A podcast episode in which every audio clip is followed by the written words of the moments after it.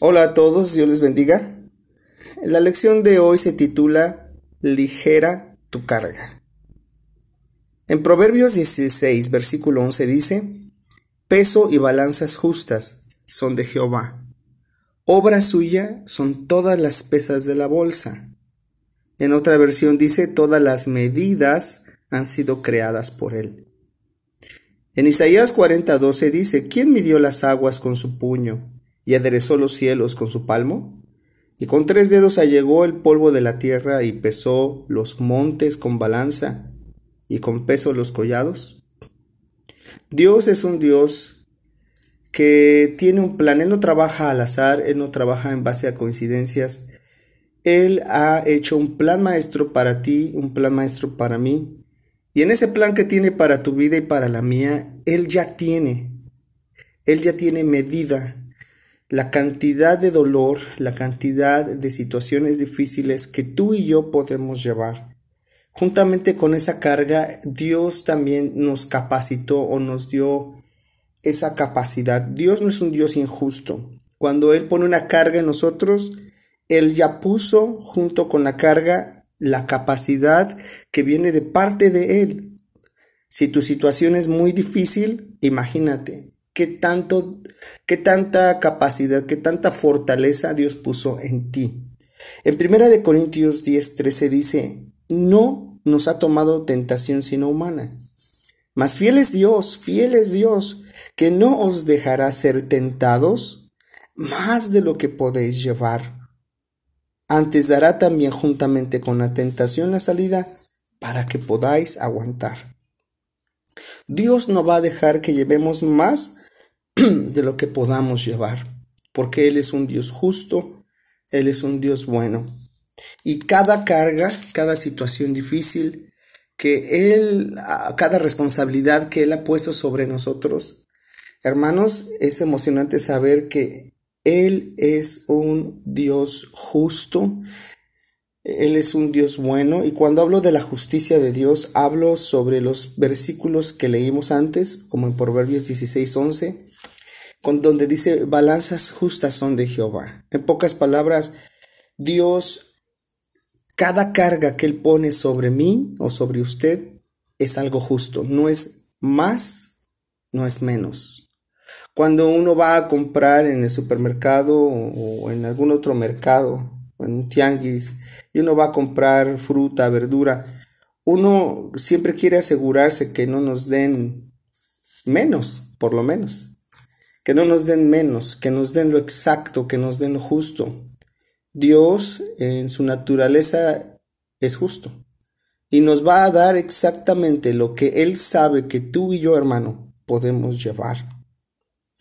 En el quiero hablar con ustedes sobre algunas cosas. Primero vamos a hablar sobre el ejemplo de Jacob.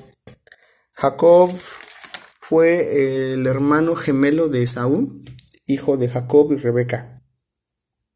Estos dos tuvieron su, su pelea desde el vientre por la primogenitura. Rebeca va a consultar al Señor y Dios le dice que el menor, o sea Jacob, iba a, prevalecer y el mayor iba a servir al menor. Dios le había dado, eh, por decirlo así, una herencia espiritual desde el vientre de Jacob. Los hijos de Rebeca nacen sabemos la historia, eh, nace primero, se pelearon en el vientre, nace Esaú. Y Jacob coge del talón a su hermano Esaú, porque estaba reclamando su derecho de primogenitura desde el vientre.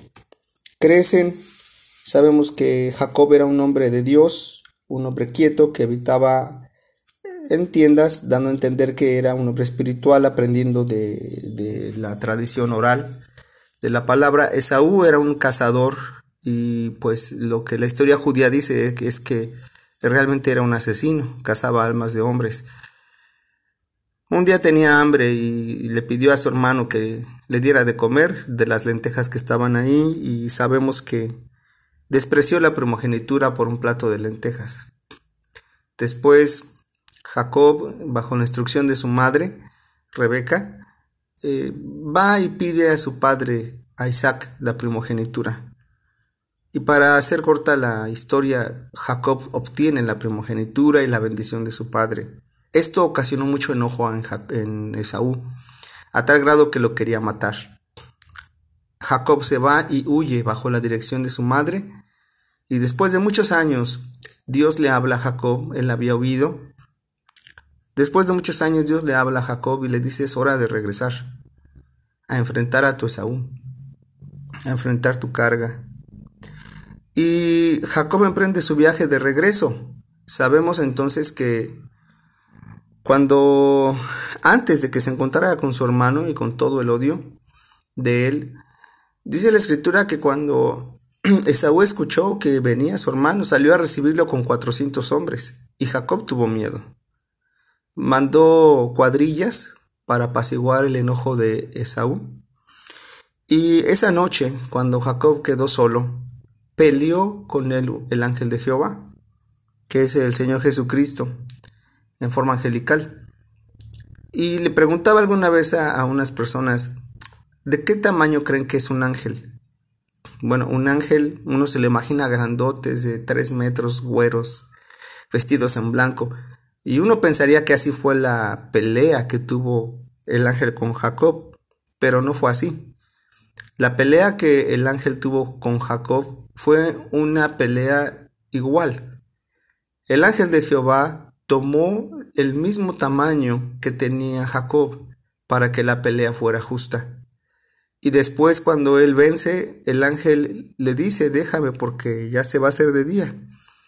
Y sabemos la historia, Jacob le dice, no te voy a dejar si no me bendices. Y Dios lo bendice con un cambio de nombre, tocando el encaje de su muslo. Y sobre todo el ángel le dice, porque has vencido, has peleado con Dios y con los hombres y has vencido. Y encontramos a un Jacob que pudo que pudo vencer en la carga. Hermano, no toda carga, toda lucha que viene a nuestra vida no viene eh, más allá de nuestra estatura espiritual. Toda carga, toda lucha, Dios la manda de acuerdo a nuestra medida espiritual. Amén, así como fue con este Jacob. Y luego tenemos otra historia aquí sobre un hombre que pues que se quejó de que la carga era mucha. En números 11, capítulo, no bueno, números 11 nada más, habla sobre Moisés. Moisés era un hombre de Dios, pero hasta cierto punto Moisés tuvo que aprender una lección sobre las cargas.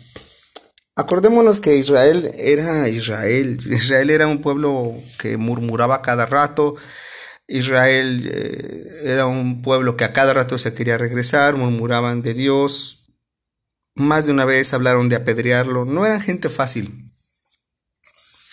Y Moisés se queja, se queja de todo esto. En números 11 dice, que estoy en el verso 1, y aconteció que el pueblo se quejó a oídos de Jehová, y oyólo Jehová, y enardecióse su furor, y encendióse en ellos el fuego de Jehová, y consumió el un cabo del campo. Después este Moisés ora, y le llama a ese lugar Tavera, que significa incendio. Y después encontramos que Moisés empieza a lamentar a, lamentar del, pueblo. Veamos el versículo 11, mm, dice, y dijo Moisés a Jehová, ¿por qué has hecho mal a tu siervo? Ahí empieza la queja. ¿Y por qué no he hallado gracia en tus ojos que has puesto la carga de todo este pueblo sobre mí? Ahora él estaba mintiendo porque, miren, debemos de recordar cómo fue que salió Moisés y el pueblo de Israel, ¿cómo salieron? No fue eh, Moisés realmente quien los sacó. La Biblia dice que en una noche salieron de Egipto. Tanta gente con ganados, con casco, con, cosas. La Biblia dice que salieron en alas de águila. Entonces Moisés no los cargó, realmente quien los estaba cargando era Dios en sus alas de águila. Pero Moisés dijo, esta carga es mucha. Eh, en el versículo 12 dice, concebí yo todo este pueblo, yo lo engendré, para que me digas, llévalo en tu seno. Dios nunca lo dijo eso. como lleva la que cría al que mama, estoy en el verso 12, a la tierra de la cual juraste a sus padres, es porque le habían pedido carne y él decía, ¿de dónde, no? El versículo 14, no puedo yo solo soportar, no puedo yo solo soportar a todo este pueblo, que me es pesado en demasía. ¿Se dan cuenta? Estaba quejándose de que era muy pesado. El versículo 15, y así lo haces tú conmigo, yo te ruego que me des muerte, si he hallado gracia en tus ojos y que yo no vea el mal. Bueno, eso se parece mucho a nosotros, ¿no? A veces tenemos situaciones en nuestra familia, nuestra pareja, y sentimos que es mucha la carga, que somos nosotros los que tenemos que cargar, cuando Dios nunca nos dijo eso. Ahora, vamos a leer, eh, Dios pasa por alto su insolencia, su queja, su muerte, pero miren todo lo que Dios hizo para enseñarle una lección en el verso 16.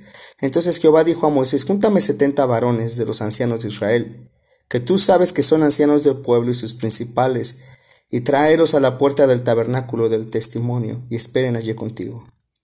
Y yo descenderé y hablaré allí contigo, y tomaré del espíritu que está en ti, y pondré en ellos, y llevarán contigo la carga del pueblo, y no la llevarás tú solo Ahora, aquí, hermanos, es algo bien triste que todo lo que Dios quiso hacer con Moisés, y Moisés, en este caso, nunca vemos que se arrepintió por ser tan insolente contra Dios, por quejarse de la carga. Recordemos que Dios es un Dios de qué? De balanzas justas, que todo lo mide. Dios sabía la, la capacidad que tenía Moisés. Sin embargo, encontramos a Moisés mostrando su complejo de inferioridad. No puedo. Cuando Dios le dice ve y habla, no, no puedo hablar. Y ahorita es mucho, no puedo solo. Y hay ocasiones en las que Dios nos va a llevar a eso, a, llevar solos la carga. Que nadie te va a ayudar a orar, que nadie te va a ayudar, ayudar con tus hijos, con tu problema, con tu economía, con tu deuda. Y vamos a leer el versículo 24. Dice, y salió Moisés y dijo al pueblo las palabras de Jehová y juntó los setenta varones de los ancianos del pueblo e hízolos estar alrededor del tabernáculo. Entonces Jehová descendió en la nube y hablóle, y qué, qué tremendo, y tomó del espíritu que estaba en él y púsolo en los setenta varones ancianos. Y fue que cuando posó sobre ellos el espíritu, profetizaron y no cesaron. Y habían quedado en el campo dos varones, llamado el uno Eldad y el otro Medad, sobre los cuales también reposó el Espíritu. Y estaban estos entre los escritos, mas no habían salido al tabernáculo, y profetizaron en el campo. Aquí encontramos, antes de terminar, encontramos algo interesante. Una vez la hermana Hicks en sus estudios, ella comenta que uno tiene que orar a Dios diciendo, Señor, no le des mi carga, la que tú sabes que yo puedo llevar, la carga personal que tú diseñaste, que tú preplaneaste desde la eternidad pasada para mí, no se la des a nadie más. Yo quiero entregar cuentas limpias delante de ti, de haber llevado mi propia carga y no quiero que tú tomes de lo que tú me has dado a mí y se lo des a alguien más. Hermanos, es bueno cuando alguien nos ayuda a llevar la carga, pero vuelvo a repetir, hay ocasiones en las que Dios nos va a permitir que llevemos las cargas solos. Y Moisés tuvo una lección, una corrección tremenda, 72 personas para hacer lo que hacía una sola. ¿Cuánto Dios había puesto? La palabra espíritu ahí es Ruach. Dios había puesto de, su, Espíritu Santo en él y, le había dado la fortaleza interna para llevar a todo el pueblo. 72 personas hicieron o estaban haciendo, iban a hacer lo que una sola persona había hecho. Y Dios le demostró, mira, toda la capacidad que había puesto en ti. A veces nosotros nos quejamos porque tenemos que hacer el aseo, tenemos que levantarnos los hijos, las deudas al trabajo y decimos no puedo ir a la iglesia porque es mucho, eh, no puedo eh, hacer esto porque es demasiado, insultando al nombre del Señor, insultando su naturaleza. Hermano, Dios puso de su espíritu en nosotros, de este Espíritu Santo, de este Ruach, Shabarayascaña. Dios lo puso en nosotros para que tú y yo podamos llevar la obra que Él nos pidió que llevemos. Y por último, ¿cuál es la solución a todo esto? ¿Cuál es la solución en nuestros días para, para estas situaciones donde tenemos que llevar las cargas solos? Cuando pensamos que nadie nos ayuda y que quisiéramos que todos metieran las manos, cuando no es la voluntad de Dios a veces. Cuando y, Dios lo hace, Dios permite que nos quedemos solos, que nos quedemos ahí para que Dios muestre la capacidad que Él puso en nosotros. Y la solución a esto, hermanos, es que tú y yo pidamos al Señor que abra nuestros ojos para que podamos ver las espaldas del Señor. A veces nos quejamos porque tenemos ceguera y no podemos ver la una visión de las espaldas rotas del Calvario. Pero cuando tú y yo vemos todo lo que sus espaldas sufrieron, que fueron abiertas, podemos entonces dejar de quejarnos y sentir autolástima por nosotros y la sangre que fluyó de sus espaldas, esa sangre preciosa, es la que nos da la fortaleza a nuestras espaldas débiles para llevar la carga que Él ha decidido poner a nosotros. De ahí la frase que nuestra madre espiritual, hermana Esparza, nos ha dicho por, por ya muchos años, como tu día, tu fuerza. Cuánta verdad. Porque Dios ha puesto en nosotros su Espíritu Santo, porque tenemos un lugar llamado los pies de la cruz, el Calvario, donde podemos tomar de la sangre de sus espaldas para llevar no importa qué. Si Él dijo que podemos hacerlo, que es por ahí, si es toda esa carga que Dios ha puesto sobre nosotros, entonces podemos decir como Pablo, todo lo puedo en Cristo que me fortalece, porque tú eres un Dios de balanzas justas, Señor. Tú has puesto en mí lo necesario para poder llevar a cabo y cumplir tu plan maestro en mi vida y llegar con gozo y cargar con gozo la cruz y llegar a los 144 mil y ser parte de tu esposa. Que Dios los bendiga, hermanos, firmes y adelantes en el nombre del Señor. Amén.